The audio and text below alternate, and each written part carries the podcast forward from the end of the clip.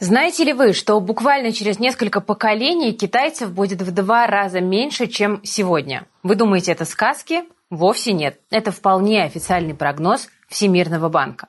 И ведь Китай стал второй крупнейшей экономикой мира не просто так.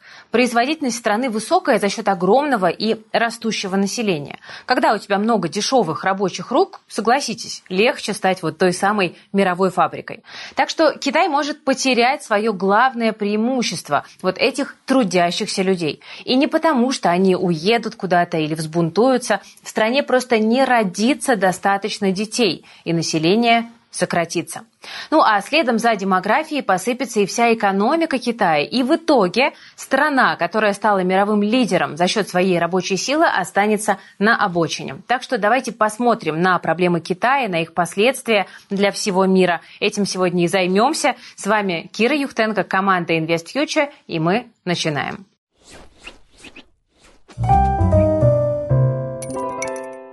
За последние 50 лет Китай из страны фермеров превратился в экономику номер два на планете.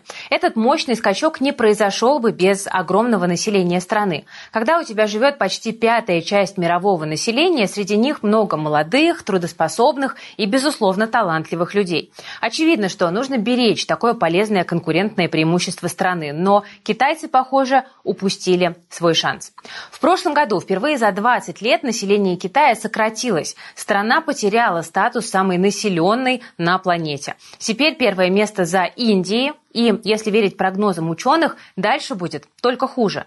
Китай сейчас может находиться уже на пике своего населения, а до конца века будет только терять людей. При том, что это сами власти Китая десятилетиями загоняли страну в эту ловушку. Хотя они старались сделать как лучше. Надеялись, наоборот, спасти Поднебесную от кризиса, но не получилось. Такая вот драма разворачивается в Китае. Но прежде чем разобраться, почему все-таки Китай зашел в тупик, давайте поговорим о том, как в тупике не оказаться нам с вами. Чтобы оставаться актуальным и востребованным на рынке труда, нужно успевать за новыми технологиями. Кто упустит время, тот останется позади. Помните, как было с IT-сферой? Раньше на работу брали специалистов с минимальным опытом, и даже им были готовы платить сотни тысяч рублей. Сегодня в IT-сфере уже все занято, и новички там никому не нужны, хотя зарплаты все еще высокие.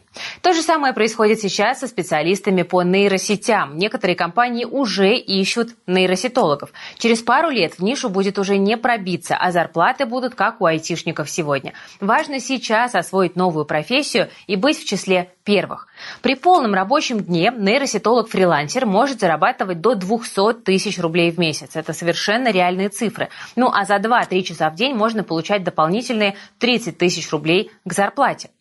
Друзья, приходите на нейропрактикум от команды Invest Future для того, чтобы обучиться новой востребованной профессии. За 10 уроков вы освоите 39 нейросетей. Не спрашивайте, почему именно 39, мы выбрали именно их. Мы делаем упор на решение реальных задач и пошагово показываем их выполнение. Разобраться сможет каждый. Ну а бонусом вы получите мастер-класс по поиску клиентов, чтобы смело выйти на фриланс и начать зарабатывать. Тем более сейчас присоединиться к нейропрактикуму можно, оформив оформив рассрочку без первого взноса. Начинаете учиться, ищите первые заказы и этими деньгами оплачиваете свое обучение. Присоединяйтесь. Осталось меньше 400 мест. Ссылочку я оставлю в описании.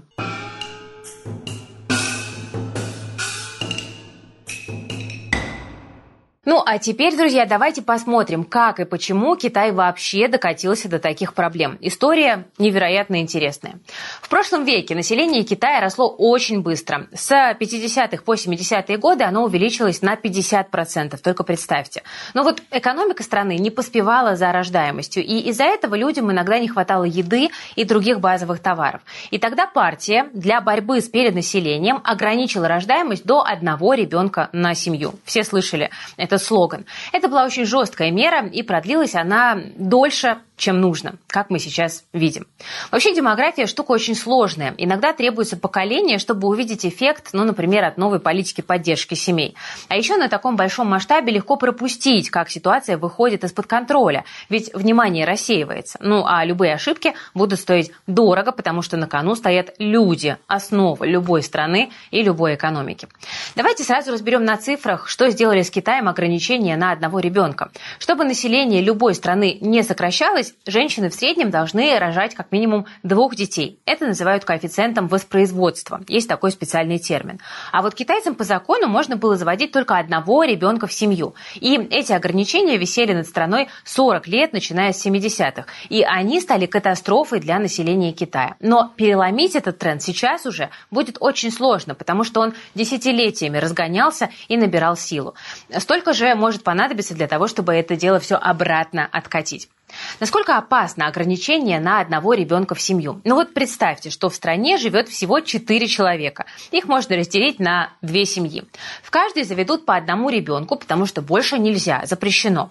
Эти двое детей образуют уже всего лишь одну семью, да, и они родят тоже только одного ребенка. То есть вот и получается, что из четырех человек через два поколения останется всего лишь один. И как дальше существовать в стране вот с такой демографией? Непонятно. Но именно это сейчас в Китае и происходит, что вызывает огромное количество других социальных и экономических рисков.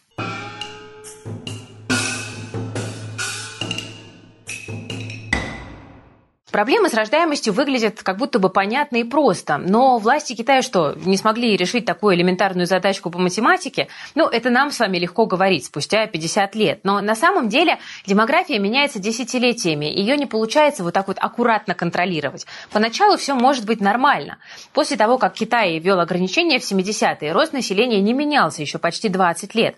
Из-за таких вот длинных горизонтов как раз очень легко пропустить момент, когда пора сворачивать ограничения. Проблемы в демографии могут появиться только через несколько поколений, как вот сейчас и происходит в Китае, спустя 50 лет. Образовалась такая большая демографическая дыра, которая только растет и расширяется. Власти Китая, конечно, свою ошибку уже осознали, они люди не глупые, но осознали они ее поздно. Они начали вот снимать те жуткие ограничения только в 2013 году, но проблемы не уходили. И в итоге сейчас правительство отменило вообще все законы о рождаемости и наоборот, даже стимулирует семьи заводить детей. Но это не помогает, потому что сложно изменить тренд, который набирал силу 50 лет. Китайцы, может быть, и рады были бы постараться и рождаемость повысить, но только вот ограничения сломали еще и гендерный баланс в стране. Раньше, когда можно было вырастить только одного ребенка, китайцы предпочитали мальчиков. Такие уж там нормы и взгляды. Китай был э, такой достаточно патриархальной страной, и для экономики мальчик мог принести больше выгод и преимуществ. Ну и замешаны тут также и китайские традиции. Считается, что если в семье нет мальчика, то родители в загробной жизни будут э, бедными и несчастными. Это такая вот история, которая уходит корнями вглубь веков. Ну, и вы спросите, а что происходило с девочками? Они же продолжали рождаться. Ну, если семья видела на УЗИ, что у них будет девочка, то мама шла делать аборт. Ужасает то, в каких масштабах это происходило, потому что в какой-то момент власти Китая даже испугались, что девочек вообще не будут рожать, и поэтому они запретили узнавать пол ребенка. Но только вот и это не полностью помогло. Традиция традиции Китая взяли вверх, и особенно в деревнях. Если рождалась девочка, то ее могли просто убить, утопить или оставить на улице. Ну, в общем, страшное дело. Власти Китая пытались как-то сгладить вот весь этот демографический кошмар, но совсем проблем не удалось избежать. Вот и получилось, что теперь, спустя пару поколений, в Китае живет на 30 миллионов больше мужчин, чем женщин. Еще раз, даже если всех девушек разберут, то 30 миллионов мальчиков и мужчин останутся одиночками, независимо от их стараний и желаний. Конечно, не считая браков с иностранками. У меня в школе был классный руководитель Алексей Валерьевич, географ, и он постоянно шутил над девочками, что вот вам, русским невестам, нужно будет ехать к китайским женихам, и тогда все будет прекрасно. Ну и по большому счету в каждой шутке есть доля шутки. Тем более в последние годы планы Китая сильно поломались из-за ковида и из-за жестких локдаунов по всей стране. Ну а сегодня много экономических проблем, которые тоже ухудшают демографическую ситуацию. Ну, например, бушует долговой кризис, и крупнейший частный застройщик Country Garden в Китае балансирует на грани дефолта. При этом недвижимость – это самый популярный вид сбережений среди китайцев. 65% всех их активов занимает именно жилье. То есть падение рынка недвижимости сильно ударит и по кошелькам простых людей, а от этого пострадают в том числе и их семейные планы. Еще в Китае сейчас инфляция э, мешает растить малышей. Стоимость ухода и воспитания детей в Китае в 7 раз выше среднего ВВП на душу душу населения. Хотя, объективно говоря, старение населения – это вызов для многих стран мира, не только Китая. Но обычно проблемы с рождаемостью возникают уже в развитых экономиках с высоким уровнем жизни. А проблема Китая в том, что он еще до этого не дошел. Они сами создали свои проблемы, можно сказать, раньше времени. И к тому же вот эти нарушения в демографии Китая развиваются куда быстрее, чем в других странах. А такой гигантской экономике нужны соответствующие человеческие ресурсы. Поэтому вопросы рождаемости так важны для Китая. Поэтому мы на них так подробно сегодня и останавливаемся.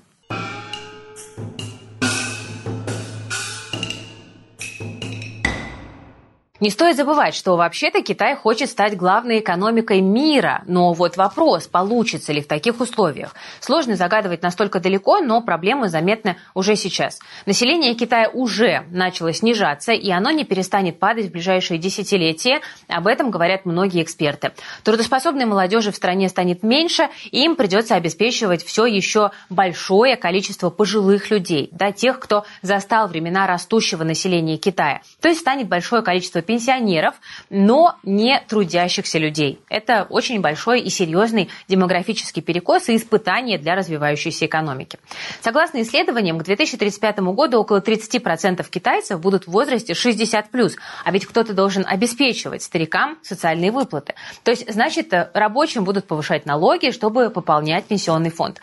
Тогда доходы людей снизятся, что замедлит развитие экономики. Вот и получается, что старение и сокращение населения – это очень опасная проблема для общества и для экономики. Когда стране не хватает людей, то о росте или хотя бы о стабильности речи не идет. И это, подчеркну, уже проявляется в китайских экономических проблемах. Вообще, если вы хоть немножко интересуетесь экономикой, то за Китаем следить однозначно стоит, потому что на него завязана как российская, так и вся мировая экономика.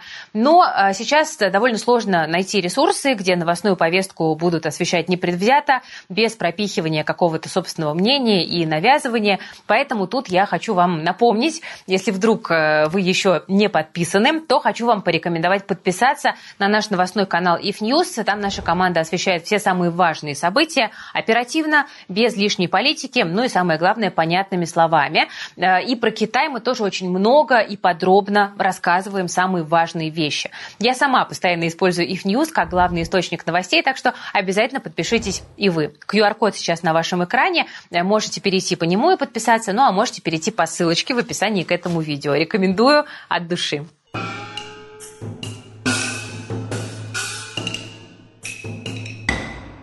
Давайте мы с вами сейчас наглядно посмотрим, как старение населения вредит китайской экономике, потому что один из главных индикаторов проблем сегодня – это дефляция, когда цены на товары и услуги снижаются.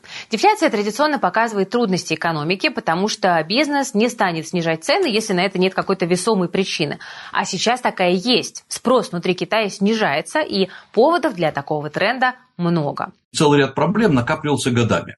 Во-первых, это, конечно, результаты э, очень сложно пережитого э, локдаунов, которые начались с 2020 года и практически продолжались до начала 2023 э, года. А во-вторых, это заметнейшее замедление э. Э, использования внутренних ресурсов, и в том числе это замедление э, развития потребительского рынка. То есть, проще говоря, китайцы стали меньше покупать.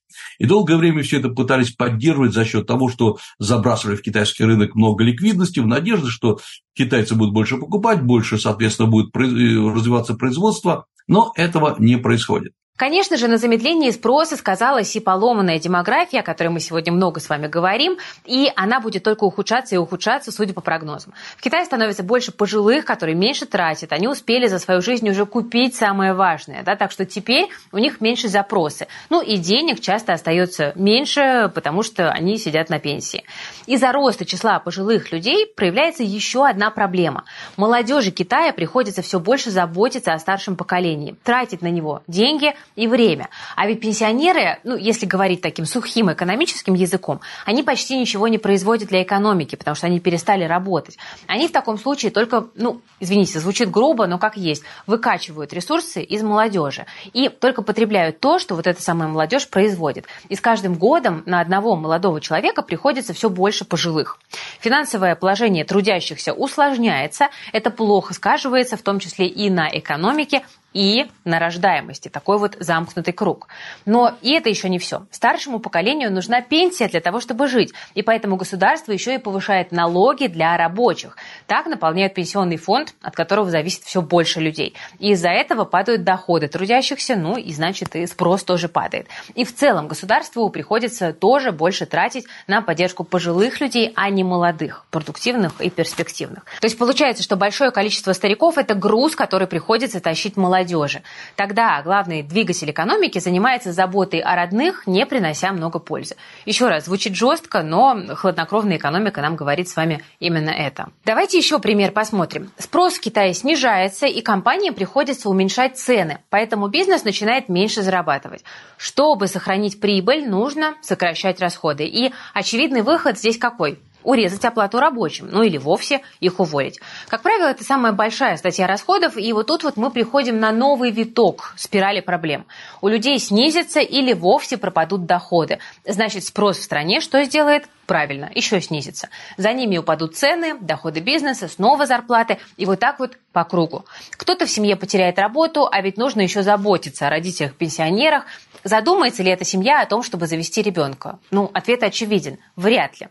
Ну и напоследок, демография мешает коммунистической партии достичь своих целей, и поэтому решить проблемы с населением в прямых интересах властей Китая, потому что они хотят сделать страну максимально независимой и самодостаточной свое производство, свои технологии, ну и так далее. Но Поднебесная у нас остается очень зависимой от экспорта. У местных компаний мало поводов развивать внутренний рынок, потому что основной спрос как раз-таки за рубежом. И проблемы с населением в Китае только лишь ухудшают эту ситуацию. Меньше людей, ниже спрос, меньше поводов развивать внутренний рынок. Так что Китай продолжает зависеть от спроса иностранного и целится за границу. При этом пока Китаю удается удержать все свои проблемы. Ну, например, залить экономику стимулами. Китай э, понимает, что внутренняя закредитованность, в том числе, кстати говоря, не только предприятий, но и населения заметно растет, но при этом не боится этого, поскольку э, Китай довольно прочно регулирует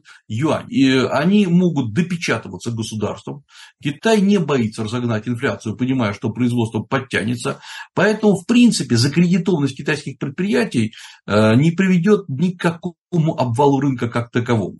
Например, мы это видим по э, проблемам с рынком недвижимости, где, конечно, проблемы колоссальные, но потихонечку долги списываются, реструктурируются, и хотя э, торги акциями Эврогранда остановлены на многих биржах, тем не менее обвала рынка как такового мы не видим. Но надолго ли хватит запаса прочности? Тут, конечно, однозначного ответа нет. Тем более, что у страны проблемы с ключевым ресурсом – людьми. И именно благодаря дешевой рабочей силе и массовому производству Китай у нас и стал таким вот новым мировым заводом, статус, который сейчас страна стремительно теряет.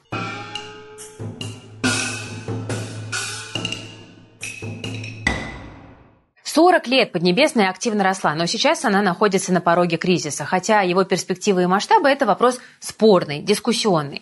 Кто-то считает, что кризиса получится избежать, но другие ждут долгосрочных проблем, потому что все как-то вот неудачно свалилось на Китай в один момент. Они ставили себе цели по экономическому росту вне зависимости от того, насколько эти цели объективны в итоге у них огромное количество проектов, которые, соответственно, не имеют экономической ценности. В этом нет ничего такого категоричного. Но я думаю, что проблема в том, что они сегодня, комбинация полных условий, нехорошая для них. И я думаю, что они постепенно-постепенно идут к своему и ипотечному кризису, и, естественно, скорее всего, к банковскому кризису. Эта ситуация очень напоминает Японию. Эта страна тоже когда-то была мировым лидером. США даже боялись, что японцы захватят планету. Но случился кризис, после которого экономика Японии почти никуда не двигается вот уже 20 лет. Страна застряла в стагнации, которую даже называют потерянными десятилетиями. Ну и к тому же в проблемах японской экономики тоже сильно замешана демография и дефляция. Где-то мы сегодня это уже слышали. Сегодня некоторые эксперты считают, что те же самые проблемы ждут и Китай. Кризис, падение рынка, долгосрочная стагнация экономики. И долгосрочная это не на месяц, это на годы или даже десятилетия. И впереди не будет никаких перспектив спокойной жизни, как это получилось у Японии. Повторить путь Японии – это хорошая жизнь, потому что Япония – это страна с очень высоким уровнем жизни, с потрясающей инфраструктурой, с очень высокой продолжительностью жизни. Китайцам это не светит, но никаким образом. Во-первых, потому что они китайцы. У Китая своя будет судьба, безусловно. Потому что так называемая джапанизация, она не проходила при декаплинге. Этим летом звучали призывы из Европы произвести сокращение риска по отношению к Китаю. Иными словами, избавиться от Китая как от бизнес-партнера. За последние кварталы стало известно, что компании Запада быстро теряют свою долю рынка, маржинальность. Это все ускоряет процесс декаплинга, разделения сфер влияния, то есть мы переходим к какому-то новому миру, в котором мы не жили, и я не думаю, что тут возможно вот именно какой-то, какая-то джапанизация, когда низкий экономический рост, но все хорошо. Нет, тут попахивает потрясениями. Но другие эксперты смотрят на Китай куда позитивнее, хотя и не отрицают текущих проблем. А о том, что будет дальше, у всех совершенно разные позиции. И это понятно, потому что вопрос сложный и очень долгосрочный. Вот и получается, что некоторые эксперты верят, что экономику Китая можно будет спасти от кризиса. Действительно, Китай, в принципе, и повторяет путь Японии, и я бы еще сказал Южной Кореи. Практически 40 лет Китай развивался огромными темпами, и ни одна страна, по-моему, в мире не развивалась так долго на взлете, на подъеме.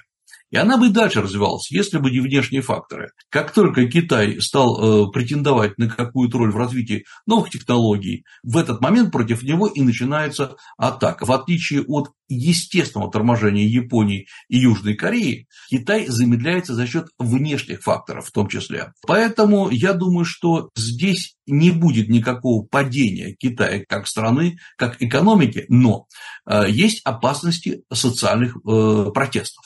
Потому что китайцы привыкли богатеть в течение Э, нескольких десятилетий, и уже не первое поколение постоянно живет на подъеме. Вот этого больше не будет в таких объемах. И мы это видим, например, в том числе и по эм, унынию, которое царит на потребительском рынке. Пока это попытка найти ну, для многих людей новый выход, то есть перейти на другие виды бизнеса. Но если этого не произойдет, да, могут быть социальные протесты. При этом, даже если население Китая продолжит сокращаться, это может не стать большой проблемой. Главное, чтобы экономика сохранила продуктивность даже с меньшим количеством рабочих. И вот тогда ВВП на душу населения в Китае даже вырастет.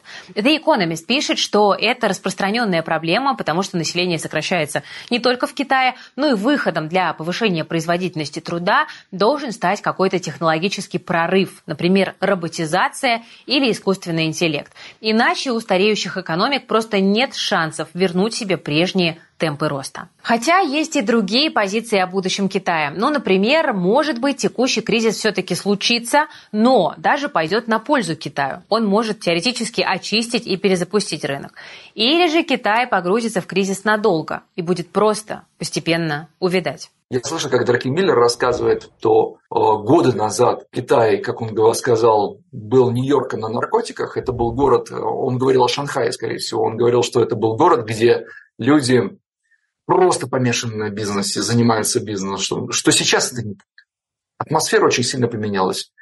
А я знаю, что это чрезвычайно важно для траектории экономики. Те, те изменения, трансформации, которые произошли с Китаем за последние там, 5-10 лет, они не носят краткосрочный характер. Единого мнения по этому вопросу нет, а какие-то четкие тренды удастся проследить только в масштабе нескольких лет. Так что время покажет. Ну а пока рассуждать сложно, и это все немножечко вилами по воде. Но тут остается главный вопрос. Вторая крупнейшая экономика мира рушится?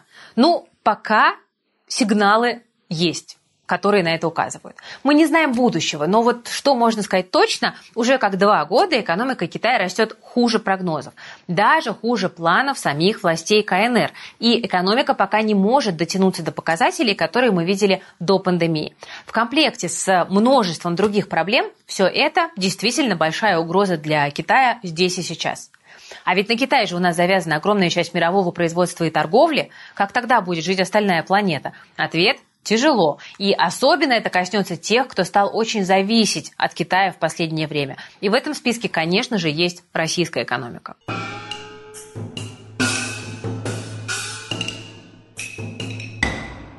В июле экспорт и импорт Китая продолжили снижаться из-за экономических проблем в стране, при этом импорт Китая из России сократился впервые с начала 2021 года. Почему это критично для нашей экономики? После 2022 года Россия развернулась на восток и стала очень плотно работать именно с Китаем. За год мы стали покупать на 73% больше товаров оттуда, ну а поставляем в Китай на 15% больше. Россия сильно зависит от Поднебесной, потому что это и главный рынок сбыта, и основной источник импорта, Поэтому нам тоже очень невыгодно замедление китайской экономики.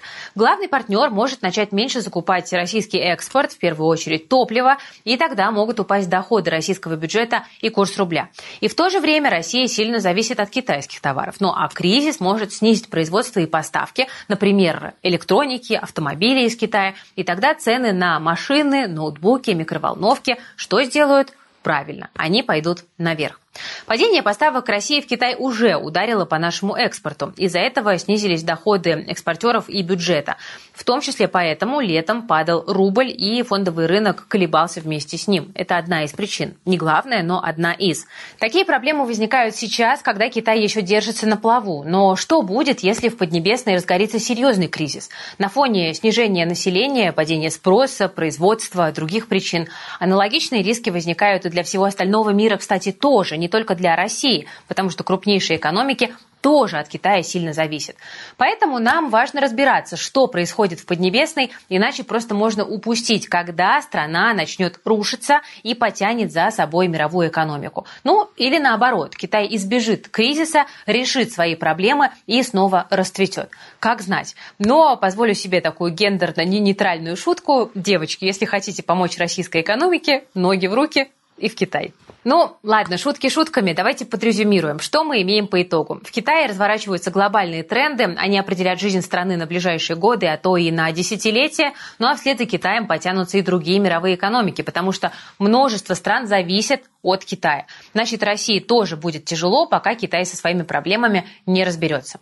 Получится ли вообще переломить этот китайский негатив? Ну, мы уже посмотрели, что даже эксперты не дают какого-то однозначного ответа. Это глобальный вопрос, на который влияет огромное количество разнообразных факторов. Россия не выходит на тот уровень Э, торговли, на котором Китай находится со многими другими странами. Но поскольку Китай отжимают от торговли с США, с ЕС, я предполагаю, что Китай, возможно, вернется на новом волне, на новом витке к инвестициям в Россию. Во-вторых, Китай понимает, что российский рынок освободился, и мы видим, что, например, как только образуется абсолютная пустота, например, как в случае автопрома, Китай активно приходит в Россию. Э, третий, наконец, важный момент – это то, что э, все-таки начнется диверсификация российско-китайской торговли. То есть, в общем, для нас нисходящий тренд Китая, если это, конечно, не падение, тем более не кризис, в общем, не то, что не представляет какой-то опасности, а скорее даже открывает окно возможностей. При этом пока еще у Китая есть ресурсы, чтобы остановить свое замедление. Все-таки вторая крупнейшая экономика мира не сможет просто так вот взять и обнулиться. Особенно, когда эта страна занимает почти 20% населения мира. Рабочих рук и мозгов пока пока хватит, чтобы исправить любую проблему. Хотя с таким же успехом Китай может загнать себя в еще большую яму, если не сможет свои трудности решить и через них перешагнуть. Потому что никто из экспертов не спорит с тем, что у Китая сейчас есть большие проблемы. Население сокращается и стареет, спрос снижается, долговая нагрузка растет, и экономика в целом замедляется. Причем такие глобальные вопросы не решаются быстро, на них могут уйти десятилетия. И если в итоге не найти ответа, то исход для Китая и для всего мира может быть действительно довольно тяжелым. Друзья, еще раз хочу вам напомнить, чтобы вы подписались на наш новостной телеграм-канал If News. Там много полезных новостей, в том числе и по китайской экономике, и по российской, и по многим другим. Ссылочка на него есть в описании к этому видео. Там можно оперативно следить за всем, что влияет на вас и на ваш кошелек. Ну и ссылочка на нейропрактикум тоже в описании к этому видео есть. Если вы тоже хотите совершить технологический прорыв в своей жизни и повысить свою производительность труда, то, что нужно гигантской китайской экономике, то нужно и каждому отдельно взятому человеку, так что не тормозите. Ну а я на этом прощаюсь. Я очень надеюсь, что вот такой вот разбор был вам полезен. Напишите в комментариях, как вам. Напишите в комментариях, какие прогнозы вы делаете по экономике Китая. Может быть, вы в Китае бывали, знакомы с ним с каких-то других э, аспектов, и можете об этом рассказать. Это будет тоже очень интересно. Давайте подискутируем. Ну, а я на этом прощаюсь. Вы смотрели Invest Future. С вами была Кира Юхтенко и наша дружная команда. Ставьте лайк, если понравилось. Подписывайтесь на канал, если еще не подписаны. И жмите на колокольчик. Берегите, пожалуйста, себя, своих близких, свои деньги. Всем пока.